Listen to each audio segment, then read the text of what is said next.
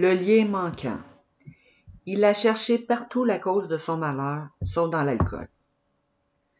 Vers l'âge de huit ou neuf ans, ma vie est soudainement devenue très difficile. Des émotions que je ne comprenais pas ont commencé à se manifester. La dépression s'est installée dans ma vie au moment où j'ai commencé à me sentir seule, même parmi la foule. En réalité, la vie n'avait aucun sens pour moi. Il est difficile de déterminer la cause de tout cela, de mettre le doigt sur une circonstance ou sur un événement qui a tout changé à jamais. N'empêche que j'ai été misérable dès mon plus jeune âge. C'était très déroutant. Je me souviens que je restais à l'écart, au terrain de jeu, à regarder tous les autres enfants rire, jouer et sourire, et je me sentais isolé de tout cela. Je me sentais différent. J'avais l'impression de ne pas faire partie de ce groupe. D'une certaine façon, je pensais que je n'avais pas ma place parmi eux. Mes résultats scolaires ont bientôt reflété ces émotions. Mon comportement et mon attitude semblaient provoquer des problèmes à tout mon entourage. Bientôt, je passais plus de temps dans le bureau du directeur que dans la classe. Mes parents, qui ne comprenaient pas pourquoi leur fils était si malheureux, ont commencé à avoir des difficultés. À la maison, il y avait beaucoup de disputes et de cris sur la façon de s'y prendre avec moi. J'ai découvert que le fait de m'enfuir de la maison pouvait me procurer un réconfort temporaire. Jusqu'à ce que, bien sûr, la police me trouve et me ramène à la maison, chez mes parents inquiets. À peu près à cette période, j'ai commencé à voir des thérapeutes et des spécialistes, chacun ayant une théorie et une solution différente. Ils m'ont soumis à des tests spéciaux et à des interviews pour connaître l'origine de mes problèmes ils en sont venus à la conclusion que j'avais des difficultés d'apprentissage et que j'étais déprimé. Le psychiatre m'a mis sous médication et les problèmes en classe ont commencé à disparaître. Même la dépression a diminué légèrement. Toutefois, quelque chose semblait fondamentalement anormal. Quel que soit le problème, j'ai bientôt trouvé ce qui me semblait être la solution à tout. À 15 ans, je suis allé en Israël avec ma famille. Mon frère devait célébrer sa bar mitzvah sur le mont Mazada. Il n'y avait pas d'âge légal pour boire et il m'a donc été très facile d'entrer dans un bar et de commander un verre. La veille du jour de l'an coïncidait avec le milieu du voyage et puisque le calendrier juif célèbre cette fête un jour différent du calendrier grégorien, la seule fête avait lieu dans le secteur américain de l'université. Je me suis saoulé pour la première fois cette nuit-là. Cela a tout changé.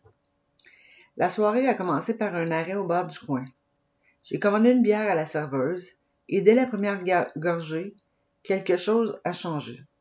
J'ai regardé autour de moi, les gens buvaient et dansaient, souriaient et riaient. Ils étaient tous beaucoup plus âgés que moi. Soudain, je me suis rendu compte que j'étais à ma place. De là, je me suis rendu à l'université où j'ai trouvé des centaines d'autres Américains qui célébraient la veille du jour de l'an du Nouvel An. Avant la fin de la nuit, j'avais commencé une bataille avec quelques étudiants du collège qui étaient ivres et je suis revenu à l'hôtel complètement sous et plein d'échymoses. Oh, quelle soirée grandiose ce fut! Cette nuit-là, je suis devenu amoureux d'un breuvage. De retour aux États-Unis, j'étais décidé à poursuivre ma relation avec mon nouvel amour. J'ai essayé de convaincre mes amis de joindre à moi, mais ils ont résisté. Toujours déterminé, j'ai cherché de nouveaux amis, des amis qui pourraient m'aider à conserver cette solution fantastique à mes problèmes les plus désespérés. Mes escapades ont commencé pendant les fins de semaine et ont progressé pour redevenir une obsession quotidienne. Au début, il me fallait plusieurs bières pour me saouler à mon goût. Par contre, en moins de trois ans, il me fallait ingurgiter dans une soirée un flacon et demi de vodka, une bouteille de vin et plusieurs bières pour me défoncer à ma satisfaction. J'obtenais l'alcool par tous les moyens nécessaires. Cela voulait dire mentir, voler tricher. Mon mot d'ordre était si vous viviez ce que je vis, vous seriez obligé vous aussi de vous saouler. Les sentiments d'impuissance et de dépression ont augmenté en même temps que ma consommation d'alcool. J'avais de plus en plus fréquemment des idées de suicide. J'avais l'impression que les choses ne changeraient jamais. Il n'y avait quasiment plus de progrès avec mon thérapeute. L'impuissance était plus forte du fait que la seule chose qui me soulageait, la seule chose sur laquelle je comptais pour calmer ma douleur, en dernier ressort, me détruisait. J'avais bien peur que la fin soit proche. Mon bas fond s'est produit pendant mon dernier semestre à l'école supérieure. À ce moment-là, je buvais tous les jours.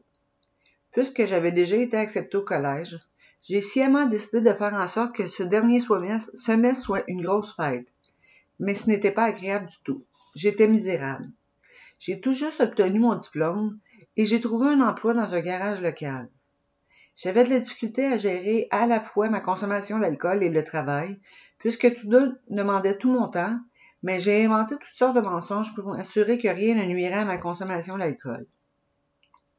Après avoir été réprimandé maintes fois au travail pour être arrivé en retard le, matin, j'ai inventé une histoire pour cacher le fait que j'avais toujours la gueule de bois. J'ai dit à mon gérant que j'avais le cancer et qu'il me fallait aller chez le médecin tous les matins pour des traitements. Je disais n'importe quoi pour protéger ma façon de boire. Il m'arrivait de plus en plus souvent d'avoir ces petits éclairs de lucidité, ces moments où je savais sans l'ombre d'un doute que j'étais alcoolique. Des moments où je regardais au fond de mon verre en me demandant pourquoi est-ce que je fais ça? Il fallait que quelque chose arrive, que quelque chose change. J'étais suicidaire, j'évaluais chaque partie de ma vie en me demandant ce qui n'allait pas. Le point culminant est arrivé une des dernières fois où j'ai bu tout en me concentrant sur le problème. Cela me rendait malade d'y penser et encore plus malade de le noyer dans l'alcool. J'ai été obligé de conclure que ma consommation d'alcool était le principal suspect.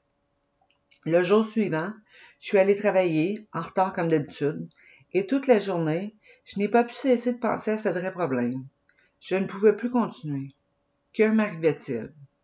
La thérapie n'avait pas réglé ma vie. Toutes ces séances, j'étais encore misérable. Je pourrais aussitôt aussi bien me tuer, boire jusqu'à l'oubli.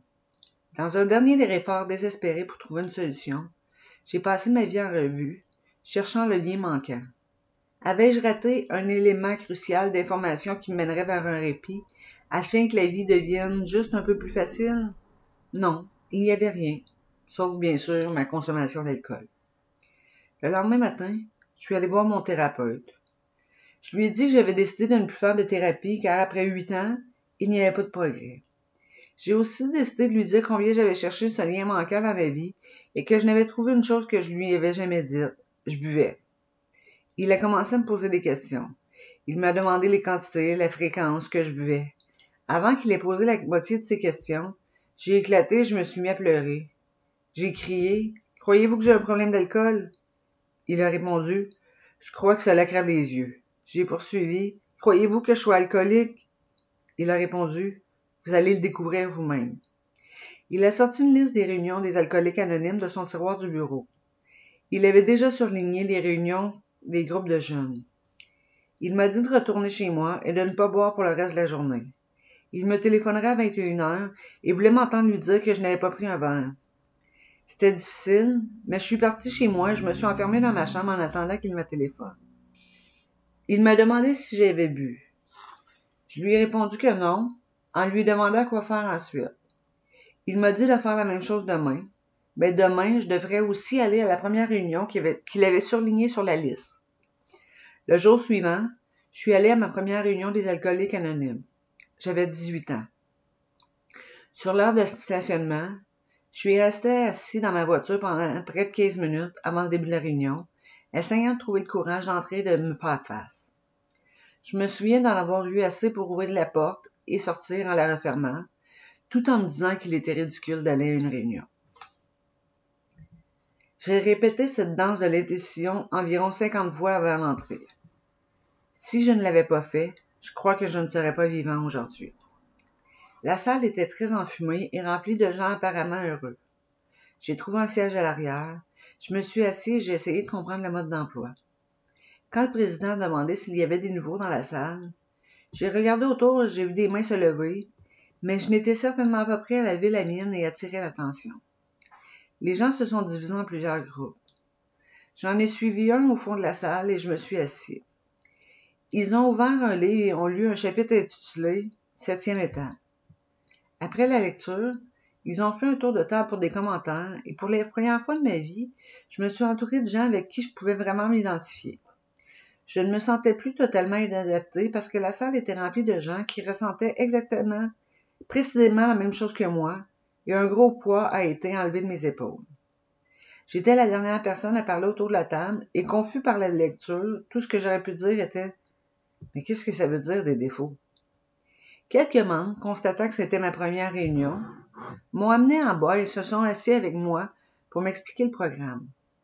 Je me souviens très peu de ce qu'ils ont dit. Je me rappelle avoir dit à ces membres que ce programme qu'ils expliquaient semblait me convenir très bien, mais je ne croyais pas pouvoir rester abstinent pour le reste de ma vie. Comment donc pouvais-je ne pas boire si mon ami rompait avec moi, ou si mon meilleur ami mourrait, ou même dans des occasions joyeuses comme une célébration de diplôme, un mariage, un anniversaire? Ils m'ont suggéré de rester abstinent un jour à la fois. Ils m'ont expliqué qu'il pourrait être plus facile de limiter mes prévisions sur les 24 heures à venir et d'envisager les autres situations quand et si elles se présentaient. J'ai décidé d'essayer d'être abstinent un jour à la fois, et c'est ce que je fais depuis. Quand je suis venu chez les alcooliques anonymes, j'avais abusé de ma santé physique, ma stabilité mentale était quelque peu endommagée, et j'étais en faillite spirituelle.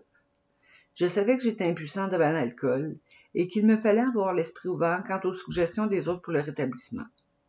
Toutefois, au chapitre de la spiritualité, j'ai lutté tant que j'ai pu.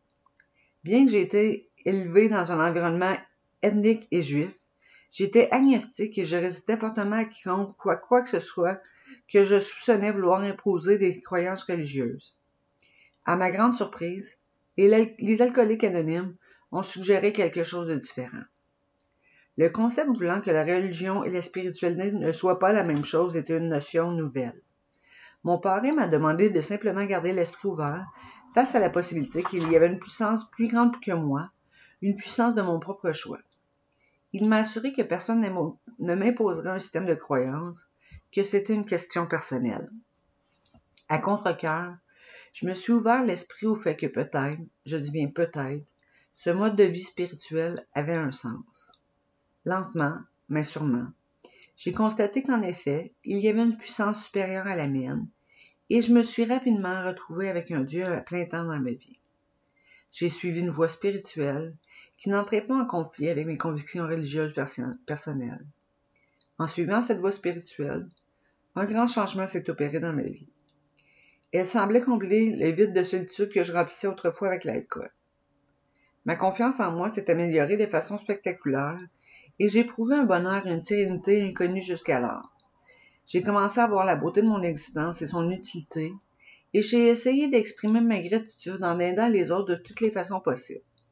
La confiance et la foi sont entrées dans ma vie, et ils m'ont révélé un plan plus grand et meilleur que je n'aurais jamais pu imaginer.